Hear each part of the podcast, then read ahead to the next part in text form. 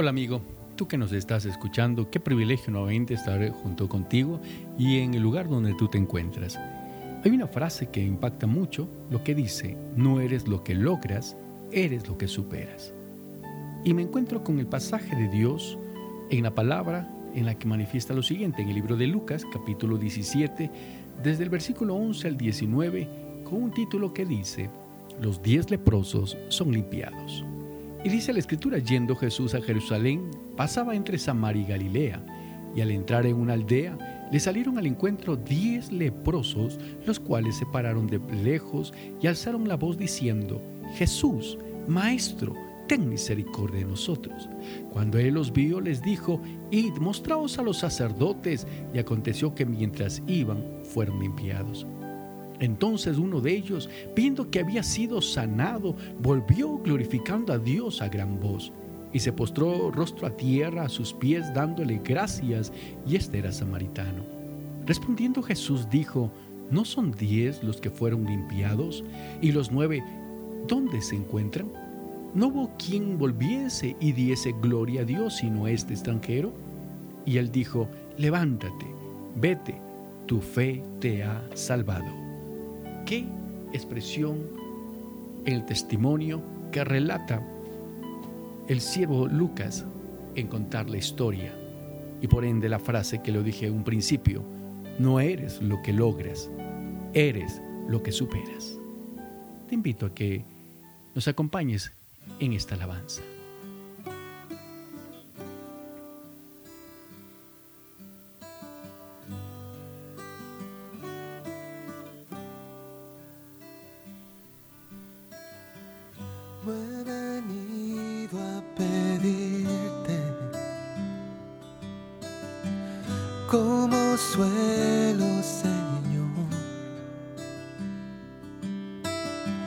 Si antes de yo clamarte,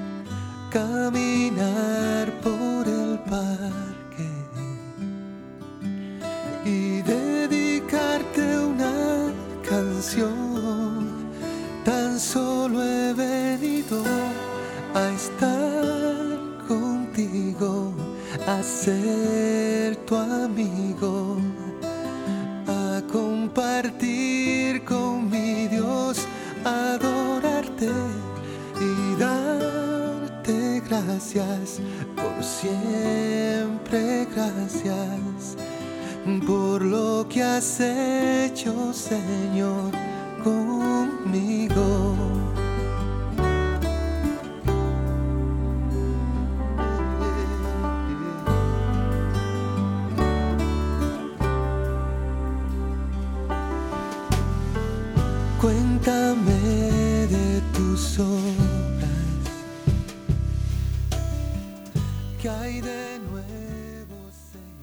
Bella alabanza.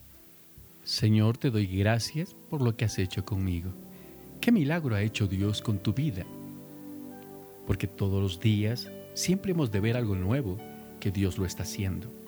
En el relato que habíamos expuesto anteriormente, habla de 10 hombres que tenían el mismo sentir, tenían una misma enfermedad y por ende tenían todo lo que es un cuadro en la cual ellos podían entenderse mutuamente, lo que es un rechazo, lo que es de pronto el sufrimiento, lo que de pronto sus propias familias habían hecho de pronto que ellos se apartasen y se juntasen por decir de esa manera.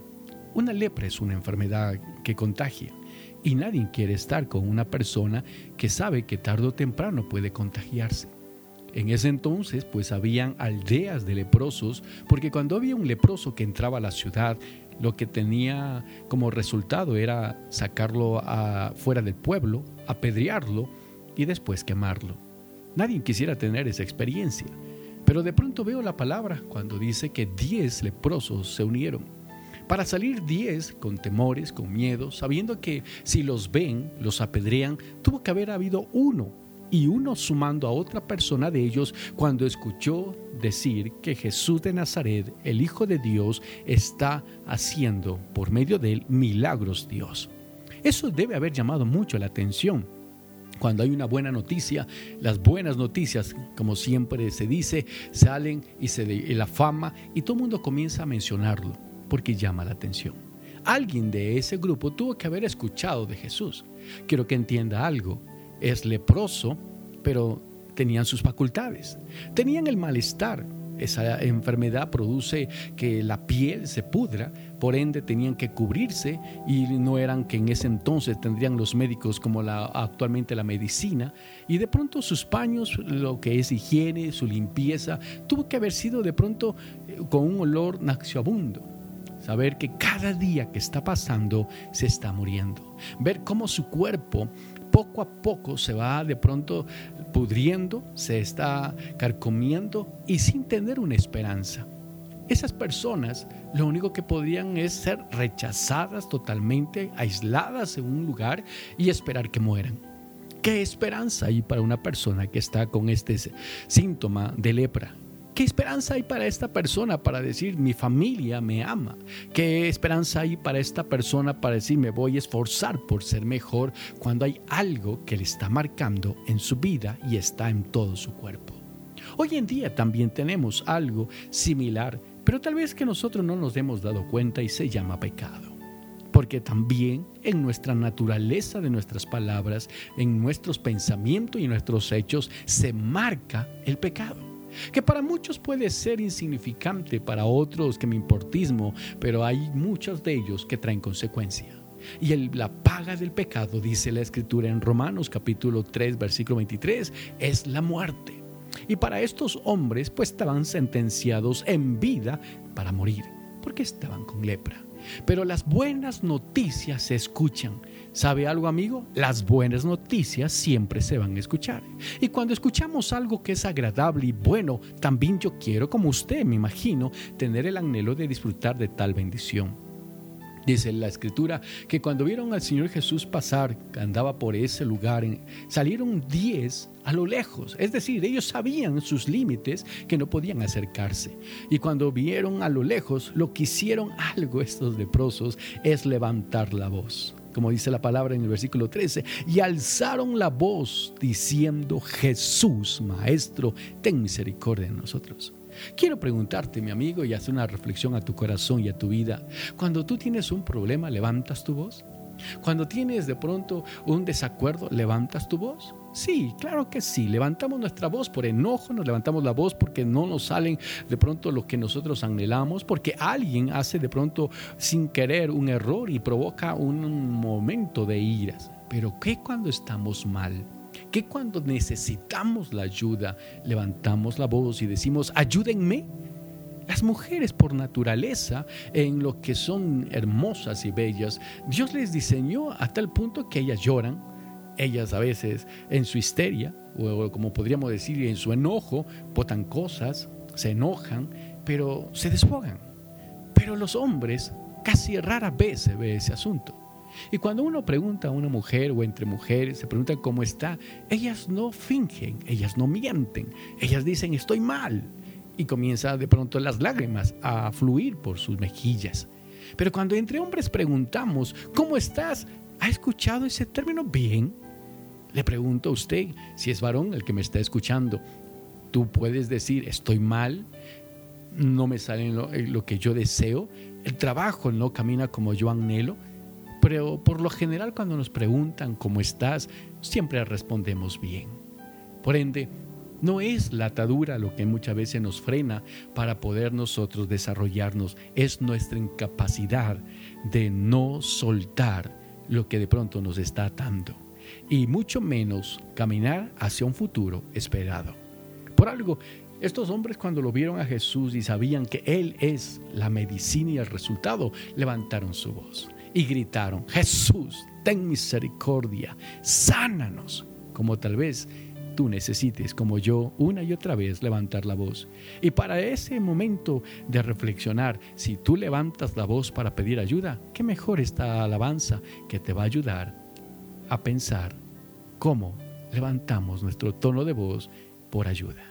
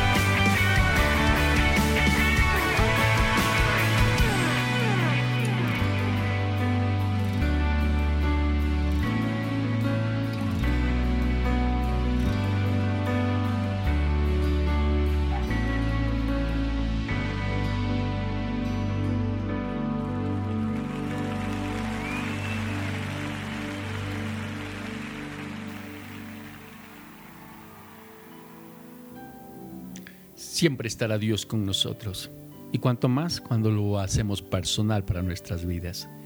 Cuando tú levantas la voz, alguien tiene que escucharte. Cuando tú expresas en tus emociones, alguien será cautivo, ya sea por una sorpresa, por una desesperación o de pronto por una angustia. Estos hombres, solo imagínate cómo estaban gritando. No era de satisfacción, no era un grito de pronto de avivamiento, no era un grito como cuando es la euforia de un gol en un partido de fútbol. Era un grito de angustia, era un grito desgarrador, el cual decían Jesús, Maestro, ten misericordia de nosotros. Ya no estaba hablando en una manera singular, sino en plural, de nosotros. Hay bendiciones que las tendremos casi simultáneamente, pero tenemos que abrazarla en plural. Bendícenos, ayúdanos, y el Espíritu de Dios lo estará haciendo.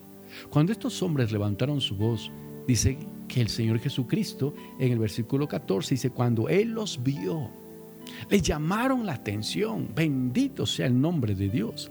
Cuando una expresión es de todo corazón, tú llamarás la atención. Tu oración cuando pongas delante de Dios y es de corazón y de puro sinceridad, llamarás la atención. Dice la escritura que Jesús cuando les vio les dijo, id y mostraos a los sacerdotes. Aconteció que mientras iban fueron limpiados. Es interesante. Por lo general hay milagros que el Señor Jesucristo tocaba a la gente, le extendía la mano, de pronto de una o de otra manera. Pero esta vez tan solo soltó la palabra y la necesidad de un milagro es obedecer. Un principio para ser bendecido es la obediencia. Y ellos no pensaron ni discutieron lo que recibieron al darles la orden, porque sabía que quien había dado la palabra es el Hijo de Dios, el Rey de Reyes, el Señor de Señores. Tal vez podemos adorar al Señor, podemos seguirle a Jesucristo, pero todavía no hemos tenido un encuentro personal con Él. Pero cuando le obedecemos, en el transcurso del caminar, vamos a ver la presencia de Dios. Para muchos puede ser un fanatismo, para otros una religión, para otros de pronto un momento espontáneo, esporádico y nada más. Pero para cuando uno tiene fe y se mueve creyendo, algo ocurrirá en el transcurso de la vida. Estos diez hombres, cuando escucharon la palabra, no titubearon ni tuvieron dudas, sino que obedecieron a la palabra que el Señor Jesús les dijo. ¿Cuánto duraría el tiempo o el recorrido de ellos donde estaba el sacerdote? Y mientras ellos caminaban, entiéndame algo, la palabra de Dios no me dice cuando te encuentres con el sacerdote, ya eh, va a haber un milagro, sino que en el transcurso, cuando ellos iban caminando, dice la palabra del Señor, acontecía que ellos iban, eran sanados. Entonces uno de ellos, viendo que había sido sanado, volvió glorificando a Dios a gran voz Solo alguien que de pronto tiene necesidad. Ya no es ese grito como a un principio, Hijo de Dios, ten misericordia de mí como al principio, sino que levantaba su voz en esa fiesta, glorificando a Dios con alegría, con gozo, porque había visto que su cuerpo había sido restaurado, había visto que su dolor, su sufrimiento, lo que era la sentencia de muerte, se había ido por haber andado en obediencia a la palabra que el Señor Jesucristo dio. Hoy necesitamos obedecer al Señor Jesús. Y Él no nos está pidiendo cosas o ciertos eh, parámetros como para decir difícil, solo obedecerle. Este hombre obedeció a Jesús. Y Jesús le extraña diciendo, ¿no eran diez a los cuales recibieron la palabra y solo me viene uno? Y el que me viene es extranjero, no es ni judío y es samaritano. Pero sabes, la expresión de este hombre es impresionante, que realmente cautiva la sensibilidad del corazón, como lo dijeron cuando lo vieron a lejos de Jesús, Jesús, dijeron, ten misericordia de mí.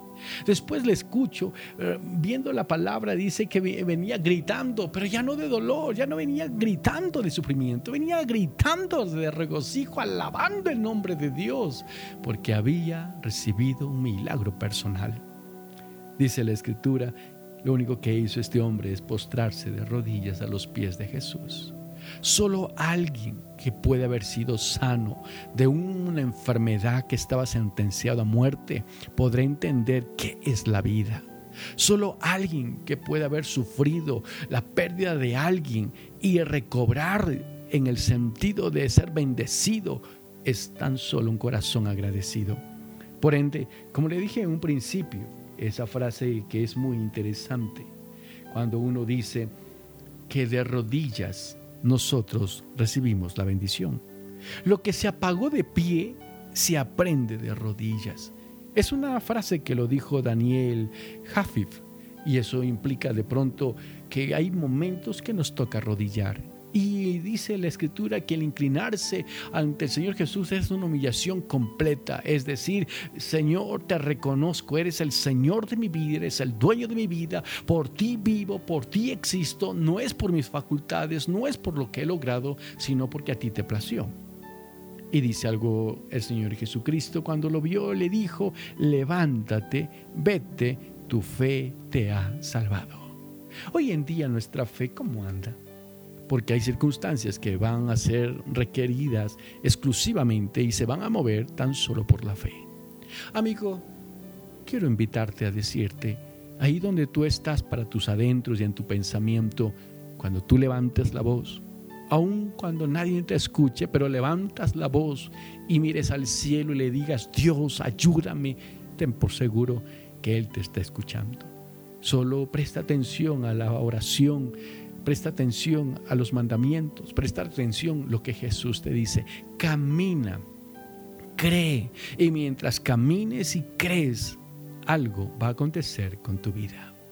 Cuando hablamos que se presenta al sacerdote, estaba diciendo, regresa nuevamente a ese lugar, a ese momento de encuentro personal donde yo estoy, entre los santos, entre todos los que adoramos el nombre de Dios, pues hemos asignado un día para encontrarnos. Te invito a que asistas a una congregación donde haya sana doctrina, donde te revelen la palabra conforme a lo que está escrito y tenga certeza que quien te estás, a quien estás llamando, a quien estás buscando, es a Jesús de Nazaret. Levanta tu voz y Él te responde. Que Dios continúe añadiendo bendiciones a tu vida y que mejor dejar este tiempo en las manos del Rey mientras oramos con esta adoración para poder terminar y al final con una exaltación. Te invito por favor ahí donde tú estás a que inclines tu corazón y puedes decir esta frase muy pequeña. Dios, quiero reconocerte en medio de mi angustia. Quiero invitarte en medio de mi circunstancia. Quiero confesar que te necesito. Y acepto el regalo que tú me has dado, que es a tu Hijo amado Jesús, a quien yo confieso hoy como el Señor de mi vida. Jesús de Nazaret ten misericordia de mí. Ten misericordia de mí. Ayúdame en lo que estoy viviendo. Y quiero conocerte. Levanta tu voz ahí donde tú estás. Y dile, ten misericordia de mí. Ayúdame. Y deja que el Espíritu Santo descienda sobre tu vida que haga algo espectacular, como un milagro que recibieron los diez leprosos, pues tú te sumas a un milagro que Cristo Jesús comenzó a hacer contigo. Que la palabra haya sido de bendición a tu vida, porque siempre el Señor da una segunda oportunidad. Que Dios te bendiga.